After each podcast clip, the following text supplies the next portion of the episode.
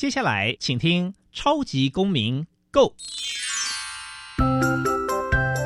民主社会是百花齐放，法治国家则井然有序。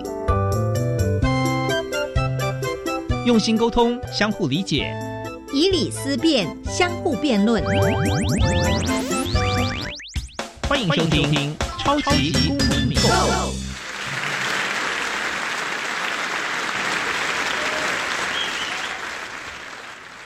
各位听众朋友，大家好，欢迎再次收听《超级公民购》。《超级公民购》呢是由教育部所委托，由国立教育广播电台以及财团法人民间公民与法治教育基金会联合直播。我是节目的主持人苏格格苏明祥。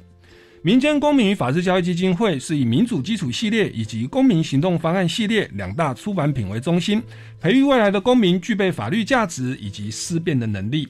此外呢，本基金会持续关注教育现场的辅导管教议题，有许多的出版品哦。针对于这一个呃校园的这个辅导管教议题，提供法律以及教育的观点。每年固定举办全国公民行动方案竞赛，并不定时的举办教师研习工作坊，希望与各界合作推广台湾的人权法治教育。接下来进入小小公民庭看厅，小小公民庭看厅。在这个单元，我们将会带给大家有趣而且实用的公民法治小知识哦。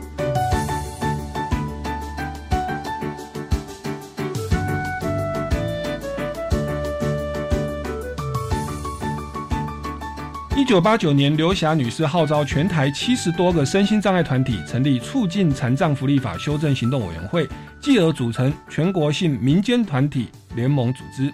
为争取身心障碍人权与推动实施完善的身心障碍福利政策而努力，此为中华民国残障联盟的前身。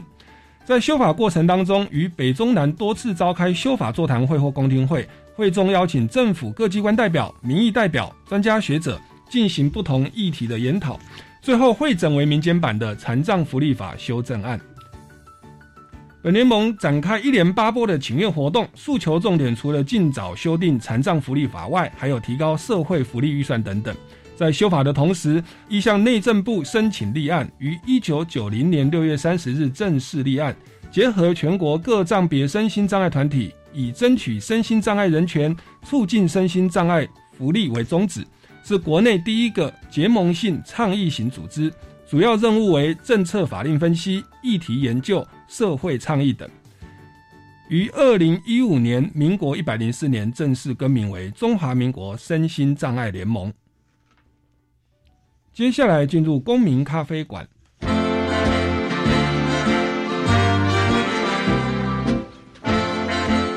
民咖啡馆。倒杯咖啡，跟我们一起在公民咖啡馆分享近期最具代表性的公民时事。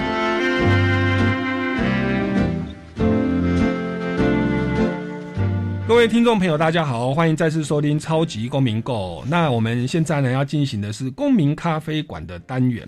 那刚刚主持人呢在小小公民庭看厅有为大家介绍中华民国身心障碍联盟。那我们今天呢就邀请到啊这个上个礼拜来到我们节目中的来宾哦，让我们掌声欢迎洪新平秘书长。嗯，大家好。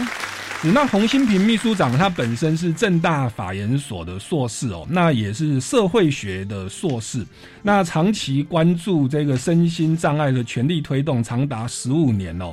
那目前呢是担任中华民国身心障碍联盟的秘书长。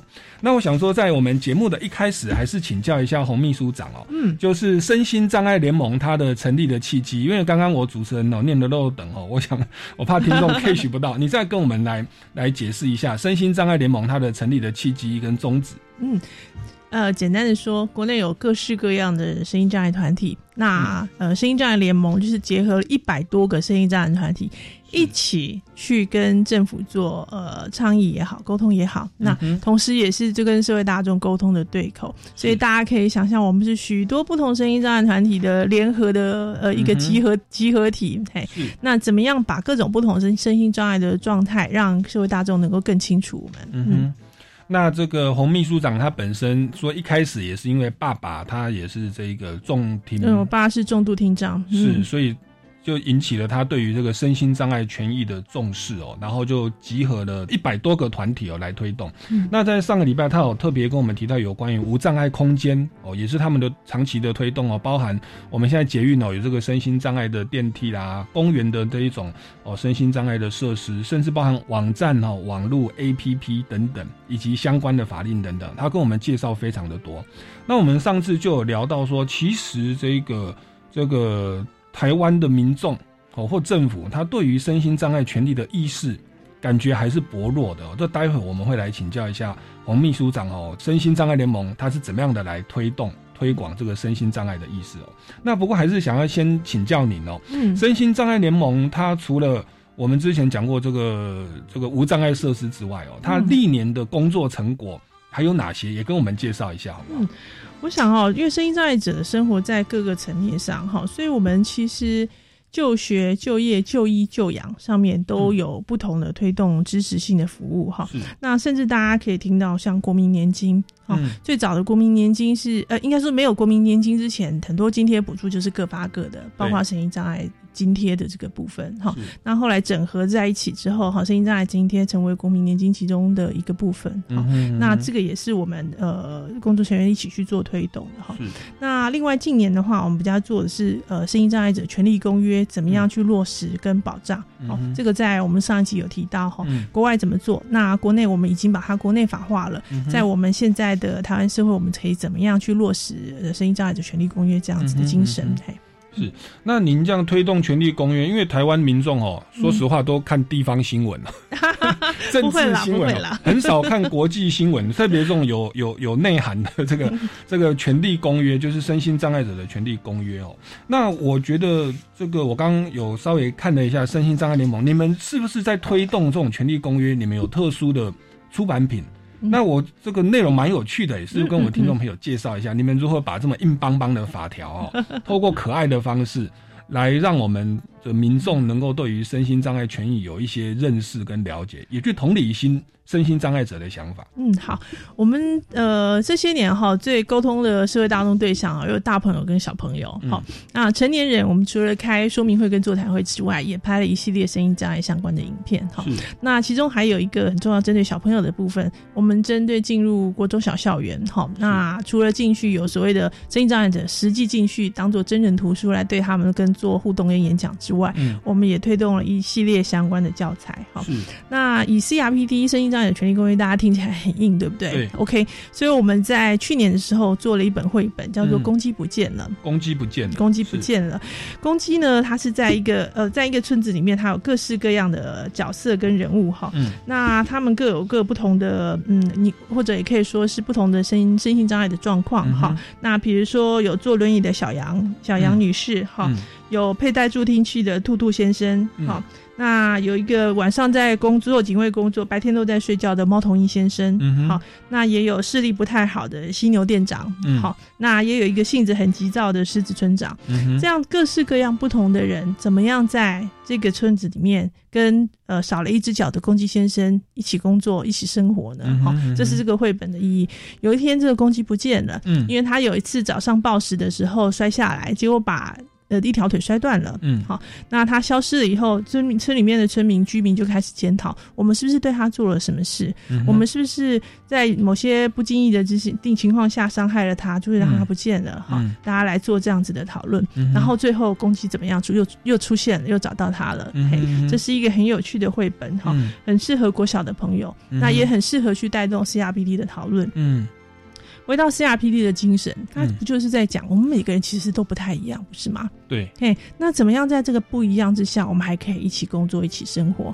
那个不一样不只是外观啊，不只是功能而已，嗯可能还包括比如说我们内在的比较细致的呃喜好啦、兴趣啦、嗜好啊，这个东西都可能不太一样。嗯可是如果我们希望能够一起生活、和谐的过下去的话，嗯那我们怎么样可以呃呃彼此可以怎么样的去协调一个共融的方法去做过生活？嘿，是所以这就攻其不见的内容。嗯这个绘本就是故事书嘛，对，没错。对，那他这样子是一口气这样上完吗？是一个小时、两个小时吗？呃，有两个方式，一个方式小教师可以买这个回去作为呃绘本哈，然后让小朋友在上课的时候一边看一边导读。嗯那另外我们还有请儿童剧团，哦把这整个公鸡不见的故事呢变成一个短暂的儿童剧。哦，那经由剧团演戏的方式来嗯表演给小朋友看。是哎、对这个剧绘本有兴趣，或是对儿童剧团演出有兴趣的人，哎、都可以跟我们声音障碍联盟做下驾询。哦，嗯就可以跟你们预约，然后请儿童剧团去表演。对，但是说最近因为肺炎防疫的关系，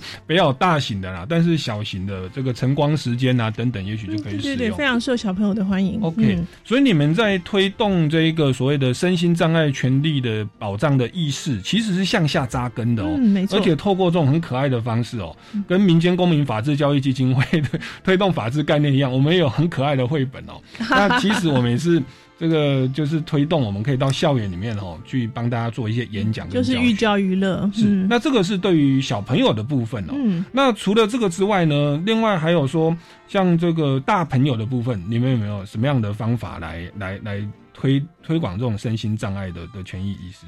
好，身心障碍者近年最关注的议题之一哈，就是长期照顾。呃，为什么？身心障碍者也会老嘛？我们也会进入长照。没错好，那就算你本来不是声音障碍者，进入长照的时候，你可能也是声音障碍者了，对啊所以才需要照顾嘛。其实一般人年纪大了，我的身体机能就退化，对有有一点点像。所以我们这两年呃嗯规划了一个东西哈，它是一个桌游，它叫做长照规划师桌上游戏。哎，桌游其实，在很多青少年的呃手里都能够，呃、大家大大大街小巷有时候会看到开那个桌游店哈。不过大部分都是呃魔法的啦、幻想的啦、城堡啊。哎对对对对对宣传嘿最红的就是狼狼人杀。OK，好，我告诉你，现在最红的大人的长照游戏，呃，桌上游戏叫做长照规划师。嗯哼，刚刚推出的时候有一点担心，像这样子比较有一点灰暗的主题哈，大家接受度怎么样？嘿，结果意料之外，卖的非常的好。哦，最多呃，当初我们想要设想的是家庭使用，好哦，就是比如说家里有呃老人家的部分，他可以在这个桌游规划里面，他就是家里年纪最长的人，就是这个桌游的带动讨论者。好、嗯哼，然后没想到最后卖的最好的是保险公司，哦，对对，这个跟他们其实是有跟他们非这个业务非常息息相关。好、啊，又或者是跟长照事业相关的、嗯呃工作人员，哈、嗯怎么样带动这整个家人去讨论他的状况？嗯哦，大家以为长照只有钱而已，不是？哦，如果有钱就能够长照的话，长照就能够做好的话，那很多事情都不是问题的。嗯哼，偏偏的就是我们每个人其实手上都只有有限的资源，嗯怎么样用有限的资源，让呃被照顾的人跟照顾者都能够得到比较好的生活品质？嗯，这个是需要去讨论跟平衡运作的。哎、这个游戏的经典就在这里。嗯，嗯，它在你有限的资源，甚至资源随时可能会减少，或是偶然的增加哦。嗯那你怎么在这个资源里面去做盘算，让这个照顾者能够得到最好的结局？是是嗯，，以前我玩过类似是理财的，然后怎么样才可以财务自由？就是被动收入大于我们的劳务收入。我现在还在努力啊，我还没有跳脱那个老鼠圈。那他就是要照顾一个一个他有各种不同类型的对象，然后因为某些事情而陷入需要照顾。那也有像我刚刚讲，他其实本来健康，哈，可能是车祸或什么状况，突然陷入了居家照顾。其实这个在社会版面上都非常熟悉的故事，嗯嘿，都很嗯大家其实不会太陌生。是好，那当这个人变成我们其中一个家人的时候，嗯那我们这些身为他旁边的人或是专业人员，我们怎么样去帮他去做规划？那这个游戏有一个特色很好玩，它嗯不是赢，它是嗯当你所有的人一起把资源耗尽的时候，全输，是。所有人全输。那这个游戏的目的不是在谁是赢家，而是最终这个被照顾的人，他可以得到多大的点数，最好的品质哦，他才是赢家。是，嗯，所以比如说我们五个人要玩，嗯我是抽一张牌，那我今天就是我可能是身障啊，另外一个可能是哦，不是不是不是这样吗？不是不是，不是那那他的玩法可不可以也跟我们介绍一下？好像我说的，呃，我们呃开始在玩的时候抽一张出来，是那个人决这个人这个状态决定了你们要照顾的对象是什么样子。哦，就是就是那一盘游戏的主题，对对那个玩游戏的主角嘿嘿你，或许可以想，他是一个我们常常讲长照是一个照顾的深渊吧，哈，对。他就是那一个深渊的起点。他可能是一个坐轮椅的人，他可能是一个因为车祸失去一只脚或是眼睛失明的人，是。好，他也可能是一个年纪大了突然行走能力出现问题的老爷爷。好嗯哼那这个人可能是你爷爷，可能是你家人，可能是你兄弟姐妹。嗯 OK，好，你们三个人也好，四个人也好，嗯开始用手上的牌。这手上的牌包括有不同的资源，然后不同的政府补助，然后不同的呃方式。那当当然也包括了钱，哈 OK 怎么样去提更提升他家庭的指数、心理的指数、健康的指数。嗯好尤其在被照顾的人来说，不是说他钱最多，所有东西被照顾到最饱就是最好的哦。嗯我们有在心理指数上有一点是，他希望能够尽量不要依赖他人而生活。是嘿，这个包括说，不是说你把我抱上抱下就好了，与其你把我抱上抱下，还不如帮我装一个床边的扶手，不是比较好吗？是，嘿是所以在照顾上，其实是一个呃多层面去评估的事情啊、怎么样做到生活品质最好，兼顾照顾者的生活品质跟被照顾者的心理状态，嘿，这是这个游戏的重点。所以玩的其他人是正常人，然后透过这个牌这样的发放，我们就学到了说，哦，原来要这样子对他才是他对对对需要的。所以你们是长照规划师，是是是，这个人的未来的命运、生活过得好不好、品质好不好，就看在你们的规划的手里了。嗯嗯如果你们很猛的，一开始把钱通通都花光了，破局，嗯。他不见得还是过得好。嗯哼，因为我们上个礼拜其实就有提到说，像那个身心障碍的厕所，嗯嗯，就是加装那个那个扶手有的只加装一边，那其实对，嗯其实是要两边嘛。嗯那那原因为什么要这样呢？就就是我们为什么会装错？因为我们根本不知道他的需求是什么。没错，那你今天如果要一个工程师哈，或者是装潢师傅嗯去好好研究身心障碍者他的时候，哇，我们看五分钟可能就累了。嗯，可是你玩这个游戏，它是很有趣的。嗯然后呢，你今天是譬如说就是断了一只脚的人哦，嗯那他的需求是什么？你在在发牌的过程，嗯我们就会思考，哎、欸他要的是这个，要的是这个。那我我们我们就可以去去真的寓教于乐的学习。我们同时把现在在长照规划里面很多已经有的服务放进去，然后就是让你更了解这个制度之下，嗯。你怎么样能够把你手上的资源发出发挥最大的效益，这才是这个游戏的精髓。嗯那尤其要考虑到案主，呃，也就是你们抽出来这个人本身的状态，嗯而不是你想要他怎么样。嗯嘿。嗯哼，那结果这个就跟我们的产业保保险业，因为他们保险业就是说，如果有一天你这个有老了吼或惨了或失业了怎么办？那这个过程，他说这个时候我们可以给你什么给付？没错，没错保。险给付在这个游戏里面有吗？有，哦也有 它也在 其中之一。可是就像我刚刚一直说的，呃，这是给成人的游戏，是成人会把问题简化到以为我只要有钱就好了。嗯你很快在这个游戏就会发现，有钱并不能够达到一切事情，你还要熟悉这个制度怎么样去运用。尤其是没有人是手上有无限的金钱的，没错没错，。那你怎么样在有限的金钱里面让这个人有最好的生活品质？嗯哼这个是你们这些规划师必须一起做到的事情。嗯那玩一次大概要多久？呃，看你们的专业度如何。哦如果像我们其实对长照里面的规划是非常熟悉，效益也很熟悉的、嗯 o k 那我们运作就很快。可是如果是以前都没想过这个问题的，嗯哎、其实你在一边进入这个游戏，我就是让你一边去设想、去同理这个主角、嗯他的这个状况是怎么样，嗯为什么他我这样做对他来说，他反而觉得不好，嘿，嗯所以就会比较花时间去引导。嘿是是嗯。好，那这个东西是针对于成人的这个长照的一个一个一个教育哦，嗯对身心障碍他们的内心的需求哦，以及物质的需求，他到底需要什么？其实透过长照规划师的桌游哦，这个推荐大家一个寓教于乐的的游戏哦嗯，这个大家可以来玩，又可以联系感情。好，那这个是。一个是公鸡不见了，是儿童的绘本。那嗯长照规划师是年这个大朋友的这个这个这个寓教于乐的桌游、那除此之外呢，你们还会透过哪哪些方式来来推广这个民众的对于身心障碍权益保障的意识呢？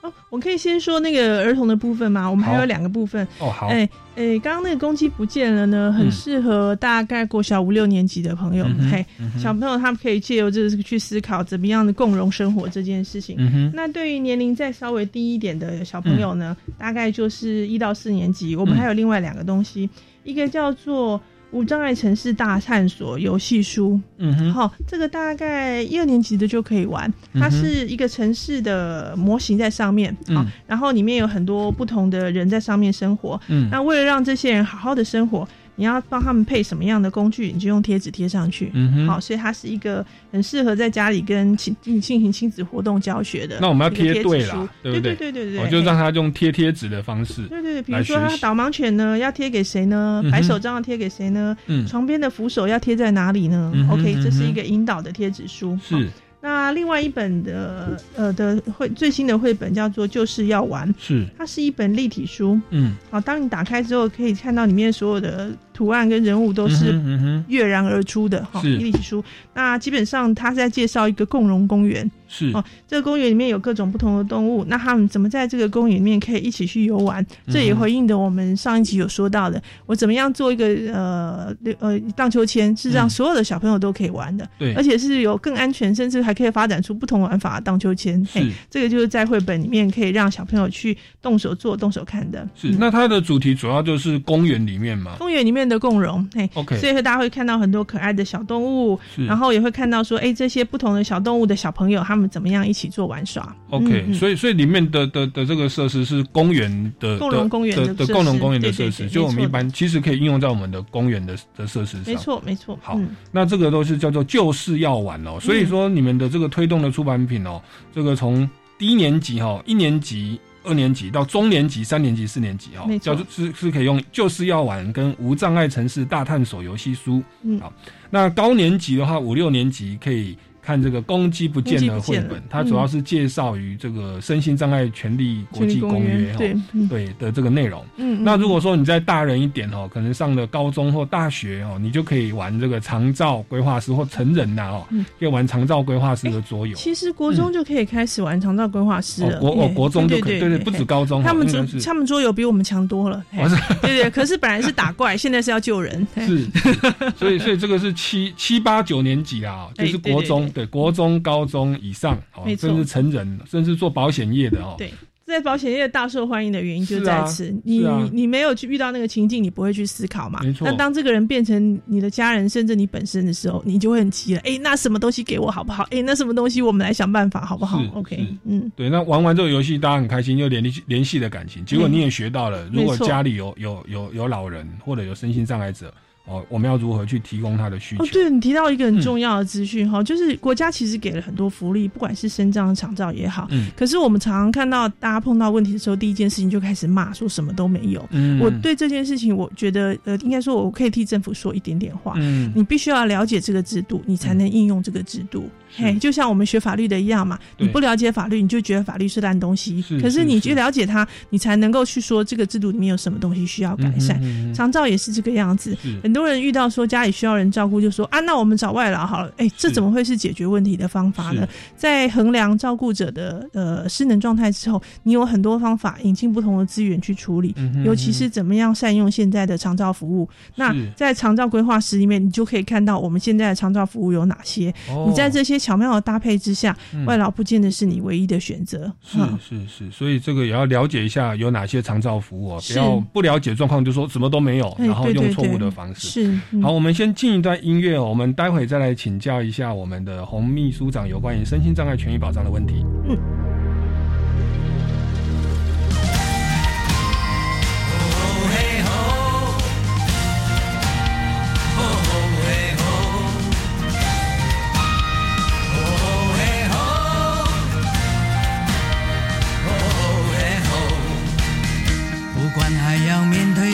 少的困难，不管还要迎向多少的风浪，我想让你了解，你从来不孤单。不管还有多少恐惧在扩散，不管还有多少不安在弥漫，我祈求你永远不会失去盼望。是如此脆弱，像容易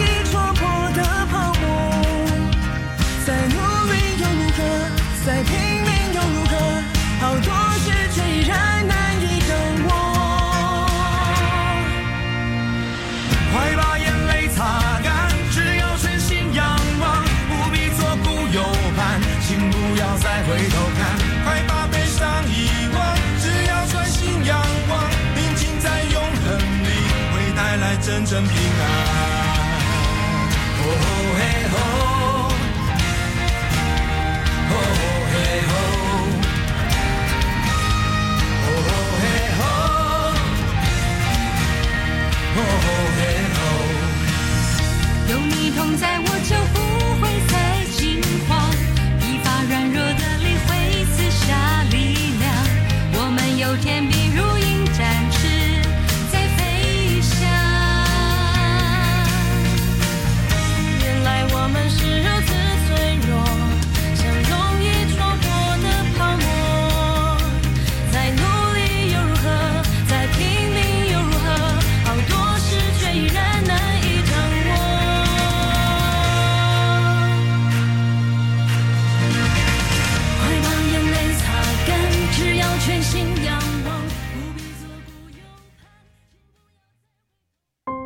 终身学习，让我们拥有知识富足与健康心灵。中国古典诗词的您，欢迎收听新奇讲座。不是天上掉下来的礼物。今天呢是民国一百零九年，对大多数人来说，主题是你有没有被爱过？每周日早上七点到八点半，新奇讲座陪伴您进行知识的光合作用。新奇讲座，欢迎收听。哈，疫情影响，社区大学营运困难，学员流失退费，所以啊，我们薪资也减少了。还好政府有提供补助哦。啊，讲师的酬劳要怎么补助呢？符合资格的人，从一百零九年二月一号开始，因为疫情影响，当月收入损失超出原定课程计划百分之五十，每个月最高补助新台币两万元。以上广告是由教育部提供。大家好，我是 J J 林俊杰。端午佳节粽飘香，社会角落却有许多落寞老人需要协助。华山基金会发起“爱老人端午动起来”活动，J J 邀请大家认助关怀礼或支持常年服务，用实际行动温暖弱势长辈。爱心专线零二二八三六三九一九零二二八三六三九一九。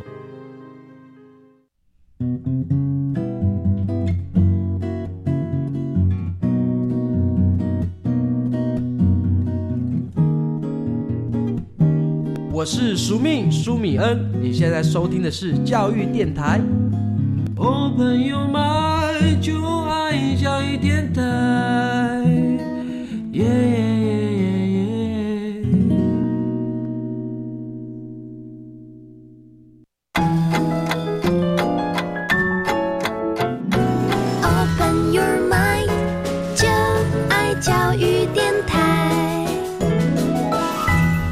位听众朋友，大家好，欢迎回来《超级公民购》，持续为您进行的呢是公民咖啡馆的单元哦。那我们邀请到的是中华民国身心障碍联盟的秘书长洪新平秘书长。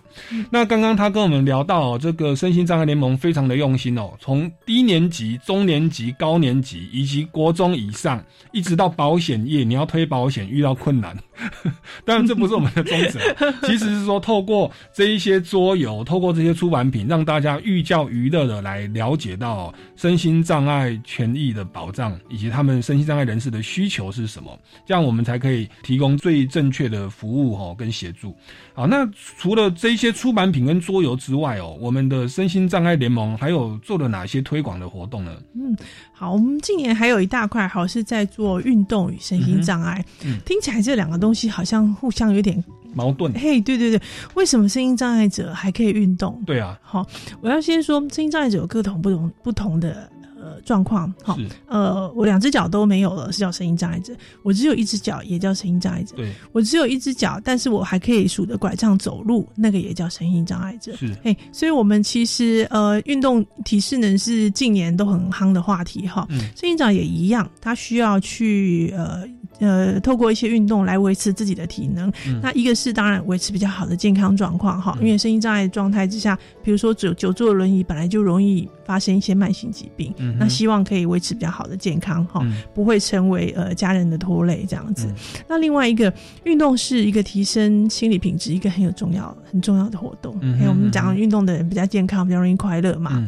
那所以我们今年还推动一件事情，就是运动场馆的无障碍化。嗯哼诶、大家想要运动很简单哦，走进去就好了哈。嗯可是对身心障碍者来说，还真是不容易哈。最早期，你拿最简单的游泳好了，我只有一只脚，可不可以游泳？考到我了，因为我不会游泳，我哦，不好意思，不会游，应该是可以吧？当然可以，对啊对我并不是要成为游泳国手，我只要可以漂浮。就好哎了只要可以漂浮，用手划水是可以前进的，哎，是这个没有问题。那游泳其实对很多智障者来说都是呃很减轻身体负担的活动。嗯最早第一个问题是轮椅没办法进入游泳池，对，难道我直接把人丢下去吗？嗯哼，嗯哼，很难想象哈，你就把人扑通一下丢下去，这样不行吧？好。所以在呃最早我们是去英国参访的时候是，他在游泳池从池边开始就建了一个斜坡道。好你到游泳池之后，你去换呃移位到另外一个呃游泳池专用的轮椅，它是防水的，帮你慢慢的推到水坡道进去，你就可以哦下到游泳池了。是下到游泳池之后，如果你身上有穿一些穿戴一些泳具的话，你就可以自然的漂浮起来了，对就可以运动了，对不对？是哎，这个是开始学习声音障碍者学习游泳的第一步。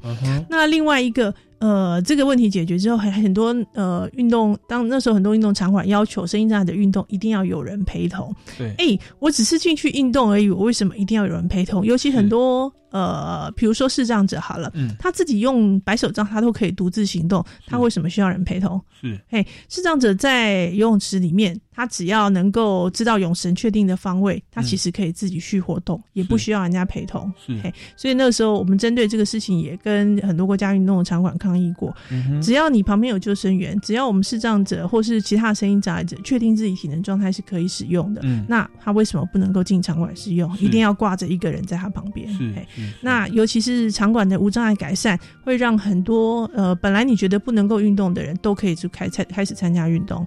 好那呃，另外一方面，我一直讲声音障碍是一个移动的状态，不要想说这个是否声音障碍者专用哦。嗯你本来会游泳的，有一天你可能不小心哦，比如说中风或什么的，呃，单边侧不能动了，那个时候你要进的是水疗池，还是要进游泳池？是 哎、所以当游泳池有方便轮椅能够进入的设施，现在有一个部分是用悬吊，嗯他把呃人可以坐在悬吊带上，然后慢慢的进去游泳池，嗯这是一个辅助方式。那又不不需要改装整个硬体设施，是那很多智障者都可以进去游泳。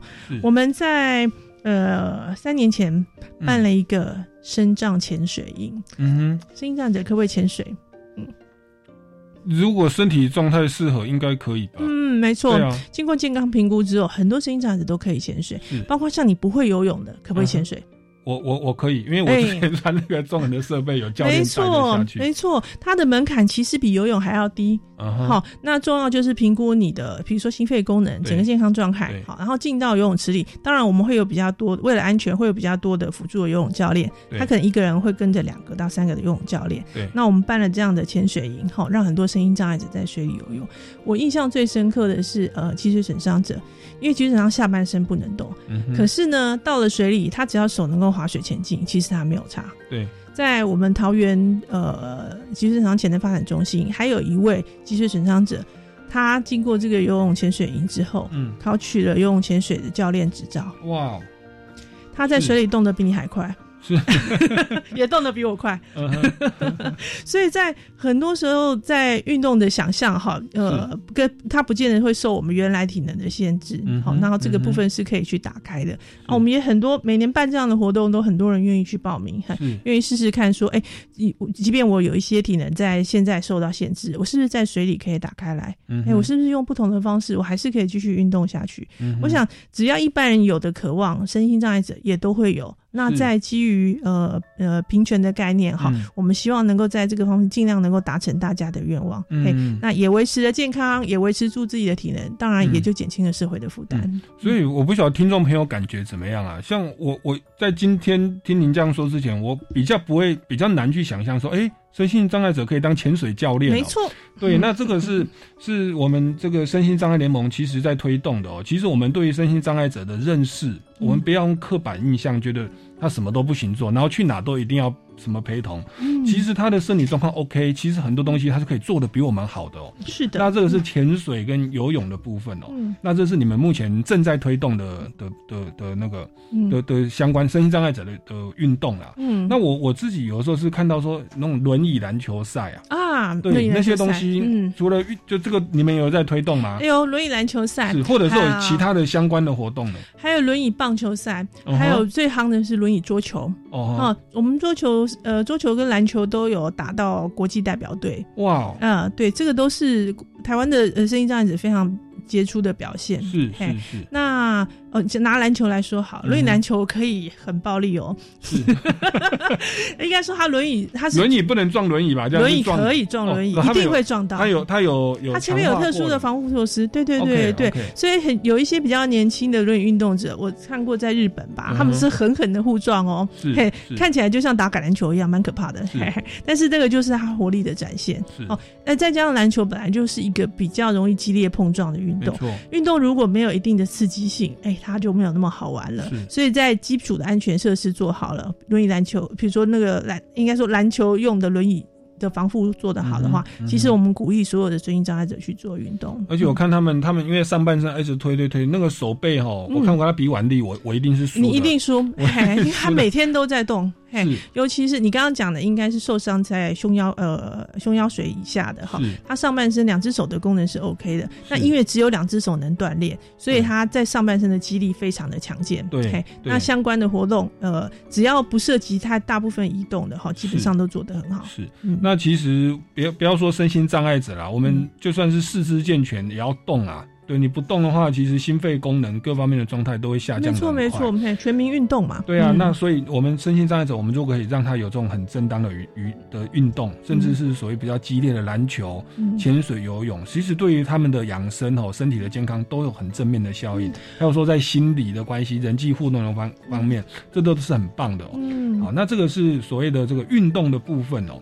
再那下，呃，就是说，呃，我讲很多身心障碍者是中途致残，是然后很多人在成为身心障碍者之前，本来就有运动的习惯，嗯所以我碰过的对象有，比如说他本来就是马拉松选手，嗯哼。他本来是跳水选手，嗯。哎、他本来就是有习惯去，甚至做三铁的，嗯哼。哎、那受伤之后，当然体能就是打折嘛，嗯。可能坐轮椅，或是拿了拐杖，或是做了别的事情，嗯但他都有那样很积极的动能，就是我希望回到我以前喜欢的运动，那是他真的喜欢的运动，嗯。所以我们的确有，呃，我我有碰过对象是他本来是马很喜欢参加马拉松，嗯。坐了轮椅之后。他就参加轮椅马拉松，嗯嗯嘿，他一样可以跑完。第一次跑完全程之后，他自己非常的高兴，嘿哪怕他用不同的方法去继续了这样子的生活，嗯马拉松哦，游嗯。泳、潜水哈，然后打篮球，其实我觉得这个这个根本就就就是跟一般人一样啦对对，。只有你想不到，没有做不到。对，嗯所以我们自己不要预设立场哦，然后觉得这个对于身心障碍者有一些刻板印象，其实嗯我们自己要去被破碎跟跟打通哦。是那像这个在我们的桌游长照规划师里面也有提到嘛，有有运动，运动的项目比较少，哎，对，因为他们的状况都已经是掉到谷底了。OK，运动还需要你维持到一定的嗯身体的平衡之后，嘿，你要走过那个低潮，才会想到运动跟娱乐这些事情。嘿，诶，那我忽然想到，像我们民间公民法治教育基金会在做法治教育，我们会拍 YouTube 影片。嗯，对，当然我们也有出版品，有绘本啊。我们会因为现在大家喜欢看网络，我们也嗯拍了一些戏剧的影片，嗯嗯带领大家做思辨的智慧哦，嗯。思考工具的思考。嗯。那在我们身心权益保障的部分，你们有做相关的这种影片或者是这个资源，可以让大家去看的吗？哦，正好我们去年拍摄了一系列呃生长者的生活，好、嗯。那这个生活呢，跟你我的生活看起来很像，又不太像。好、那举例说，其中有一支，他在呃其中有一支影片是一个喜欢跑马拉松的妈妈，嗯哼，但是他跑马拉松的方法跟我们有敌人不太一样，他前面会有一个引跑员，为什么？他眼睛看不见。嗯那他可不可以跑马拉松？可以的，只要前面有个引跑员带着他，他一样可以跑完全程，在体能上不是问题。嗯哼哦，这个是一个像我们刚刚讲运动的部分。嗯那另外还有的是，我们有一个小朋友，那他是从小因为身体状况，所以坐轮椅。嗯嘿，那他坐轮椅的生活跟所有的小朋友都是一样的，嗯他也是要上课。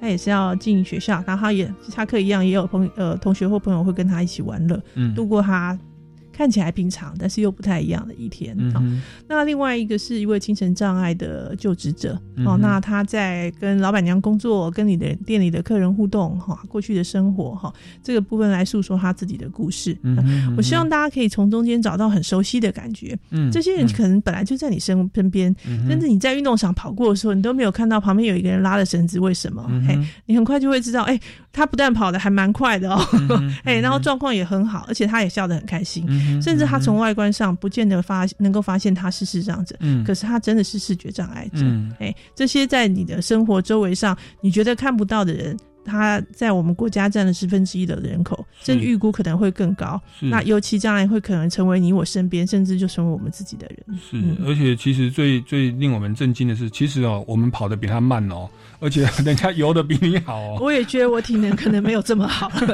对，所以我觉得这个东西我们可以去多去了解。我们如果上网要搜寻关键字，要搜寻什么？呃中华民国身心障碍联盟吗。可以搜寻身心障碍联盟，然后我们在 YouTube 跟 FB 都有呃网都有站好，然后也如果想要买像我们刚刚讲的出版品之类的，也可以透过 FB 留言跟我们说。好嗯好，那这个我们先进一段音乐哦，待会再回来我们节目的现场。嗯。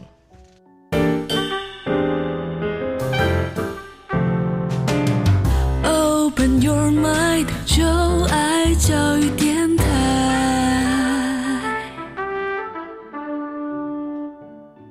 各位听众朋友，大家好，欢迎回来《超级公民购》，持续为您进行的是公民咖啡馆的单元哦。那我们邀请到的就是中华民国身心障碍联盟的秘书长洪新平秘书长，他本身呢是正大的法学硕士，又是社会学的硕士哦，推动身心障碍的权益的保障哦，长达十多年。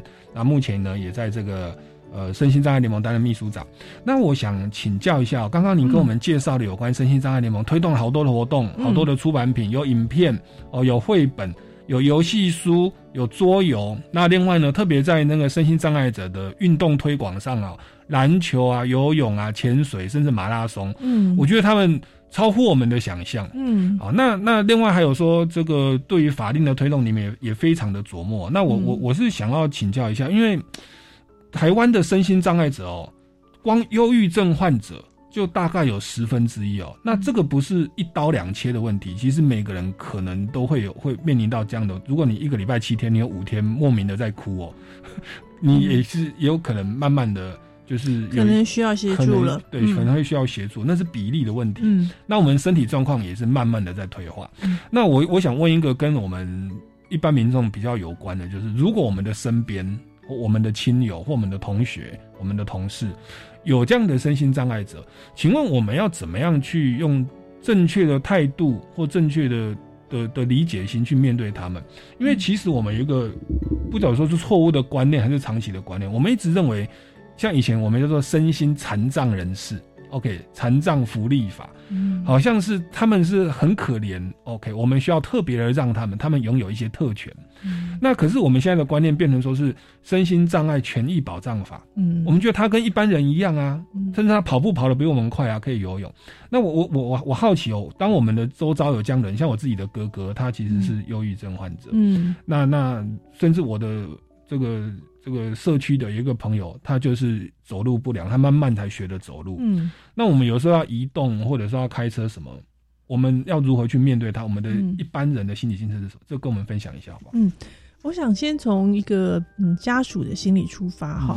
早期我们觉得家里如果有人状况不好，我们希望越少人知道越好，对可以把它藏起来。对，那现在我一直希望说，你要打开那个家庭的围栏，为什么？嗯因为社会进步哈，我们很多社会资源的协助哈，慢慢的长出来，这是产帐篷那么多年创造的成果嘛。嗯那重点是你要跟社会接轨。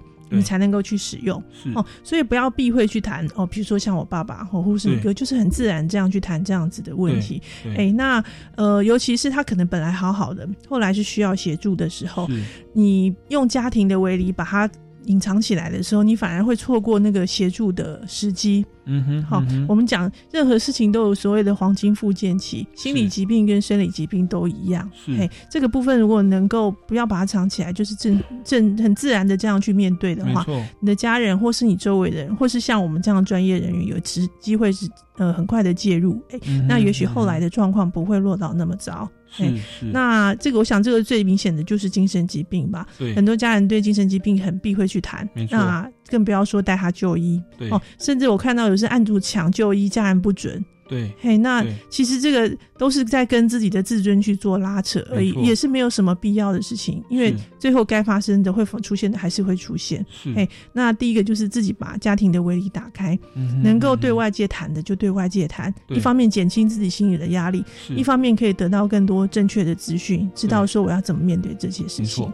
其实我我也我也不避讳啊，因为我、嗯我我自己是有一个哥哥，他得忧郁症，嗯在他嗯一开始发生的时候，嗯其实我们的家人，其实包含我自己，嗯会觉得。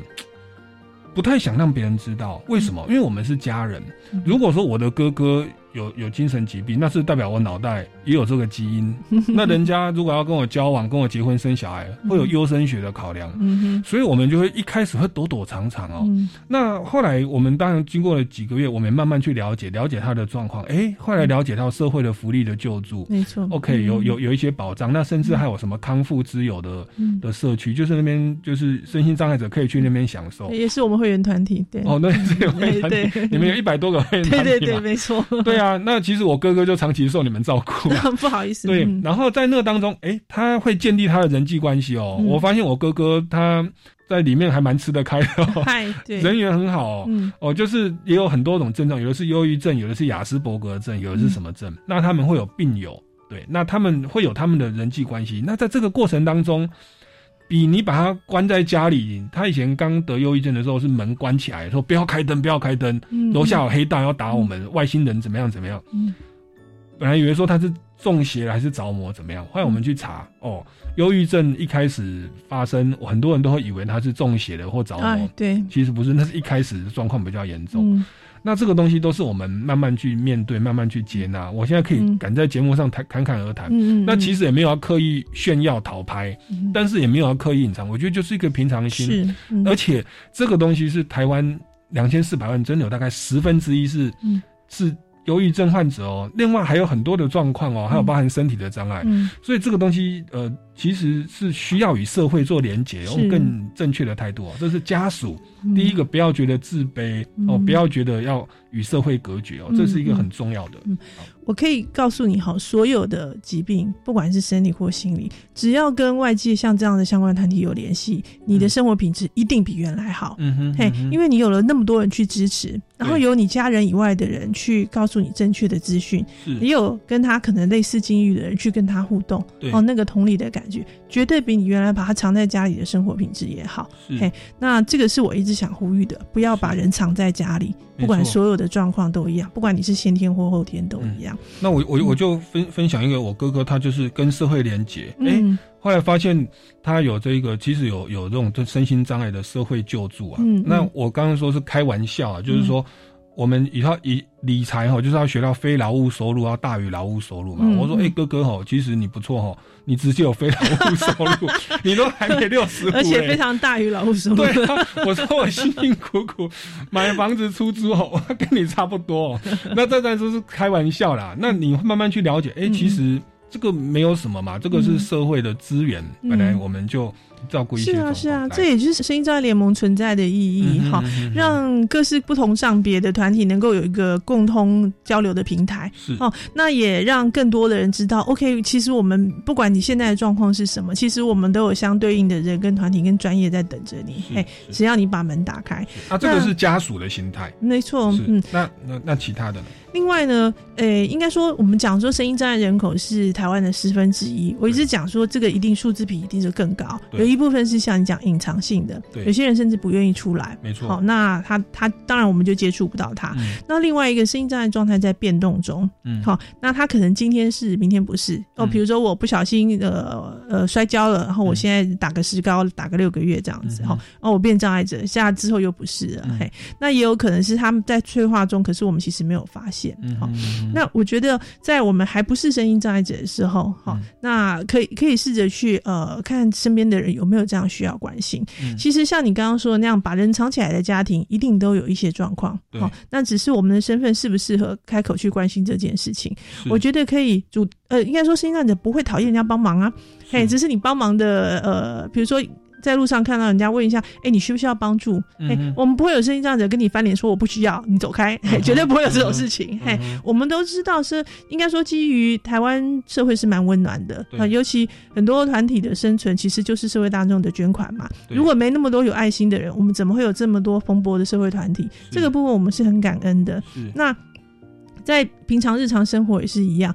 如果你觉得，不管是你觉得他拿白手杖，或是他坐轮椅，哈、或是从你身边过去，你觉得他有一点彷徨的样子，其实都可以问医生说：“哎、你有没有什么需要帮助？”哎、我想这个都是很简单的事。那个甚至不见得是你要去帮助他，比如说你试着把他带到警察，哈、嗯或是捷运的相关人员，哈、呃带到他专业人员的身边，嘿，嗯也许都可以帮助他。嗯嗯嗯嗯。所以第一个就是家人不要隐藏啦。嗯那如果说是朋友或者说是同事，或者在路路上遇到了，他可能有一有一些状况，我们就大方的跟他说，哎、需不需要帮助我？们其实很多接受到的帮助是通报，就是亲人好友协助通报。嗯嘿，因为家人通常像你讲，刚开始可能会觉得不知道该怎么办。嘿，那有时候接人家人通报啊，接人通报，好啦好啦，就让你知道吧，或我就让你进来吧。嘿，嗯哼诶，慢慢那个门就打开来。所谓的通报是说邻居嘛，还是说就是非家属的？对非家属的部分，哦，就是被邻居发现亲。朋好友、邻居都有可能。哦我们讲说有一点点鸡婆，好是是好的鸡婆就是这样。嘿既然住在大家都不是像乡下一样一人一户嘛，都住在一起，嗯那对于身边的人多一点点关心是好的。是是，所以说虽虽然你不是直接的监护权人，或者是直接跟他同住的亲属啦，嗯。嗯但是你知道，呃，你的亲友或朋友他们的家人对他对、嗯。他本身需要帮助，然后你觉得他们家人对他的方式是采取社会隔离的，嗯嗯嗯。觉得家丑不可外扬的，嗯嗯嗯，那其实这样子，其实对于身心障碍者本身，以及对他家人本身，都不是一个太健康正面的。没错，我相信家人也是要走过那个历程。那我们可以做就是把那个历程缩短嘛，大家不要浪费那么多时间，嘿，早一点走出来，我保证你的生活品质一定比以前好。是，但我就过来人的经验。嗯嗯，对对对，我你看我我一个主持人对不对？然后我我也是说，我们家里就这个状况，而且我们跟社会做连结之后，真的家里的状况更好啊。嗯，就是就是得到一些社会救助。他吃便当啊，跟各位报告，我哥哥哥哥吃便当只要二十块。就是营养午餐呐、哦因为他是身心障碍，嗯二十块三十块在基隆市，嗯我们还有去调查过各个县市的社会局，基隆市嗯福利上很好的哦。我常常在想，家庭哦，以家庭来说，家中一个人成员的失能哈，其实就是把他功能的重量分分散到其他人身上，旁边人都会觉得很吃重。对，那你不如把这重量再分散到其他的社会管道里面去是，嘿，这样才能够减轻你的重量。一个人。就是比如说你一家庭四个人好了，三个人要扛起一个人的重量都是很吃力的。哎、你如果能够把那个重量稍微 share 出去，哪怕只是分给一公斤、两公斤出去也好，你也会比较轻松。嗯，然后刚刚还有提到说国民年金法，嗯也有这个社会的救助，所以其实我算过啊，嗯，我哥哥六十五岁哈，他领的退休金比我多啊，不好意思，我的 我的劳保的年资比较短，我以前当公务员、啊，嗯嗯嗯，我算一算，我说，哎、老哥啊，原来你比我有成就、啊，是不好意思，就是是我们推动的法律。我也我也很感恩你啊，就是社会的力量帮我哥哥分担了一些，是的就是这个意义。那就是让我可以轻松一点不用所有的压力都自己扛、啊。没错没错，保险不就是风险分担吗？是啊你怎么知道哪一天不是你家的人呢？是啊，是啊，所以我跟你说，到后来你算一算哦，哥哥哦赚的非劳务收入比我多、身心障碍人士比你会游泳，他跑得比你快，嗯对不对？我们其实这个大大方方的、哦。嗯那如果真的有听众朋友，你听到这个状况，或你的亲友或同事就在这个处境当中，你就说苏哥哥他就是这样子嘛。然后我们就是有这个红红秘书长吼，中华民国身心障碍联盟提供了一百多个社会团体的协助，嗯嗯你来寻求社会的帮助，是然后跟也就跟政府的社会局联络，是这个保障福利吼。超乎你的想象哦。好，哎、那我们节目还有一点点时间，是不是也再请教一下洪秘书长哦？嗯就是对今天的节目的总结，或有哪些要补充的呢？嗯，我想哦，声音障碍联盟成立今年正好是我们第三十年。嗯，好、那在帐篷三十这个部分哈、我们呃做的比以前更多的就是对社会大众的沟通。好、嗯所以现在就像我们刚刚讲哦，我们为什么要跟发发展绘本哈、去跟国中国小的朋友们沟通？嗯为什么要做长照规划师哈、跟年纪比较长长的成人去做沟通？嗯。我觉得推动修法的助力来自于社会共识。嗯。那这个共识就来自于哎，大家认识身心障碍者，嗯。接触更多身心障碍者，了解身心障碍者到底是什么哈、嗯甚至去想象一下，如果有一天真的不幸我成为身心障碍者的时候，嗯会是什么状况？哎，如果能够有这么样一点想象力的话，嗯。我想我们在推动很多法令修改啊，或者说呃像权益保障啊，好，又比如说像国民年金这样子的事情的时候，就不会觉得说那只是给少数人的一点点的一点点的需要而已，而是可能将来我们整体的人都有那个风险，都有可能会需要的东西。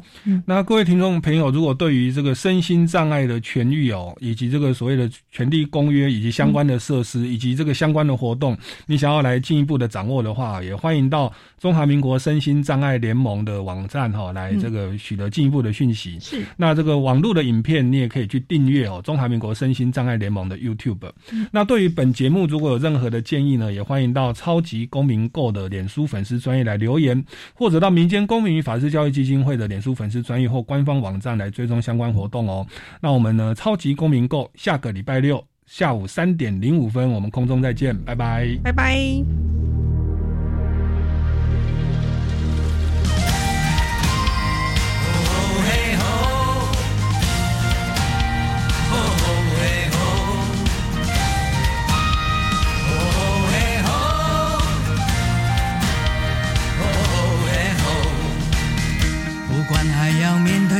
多少的困难，不管还要隐藏多少的。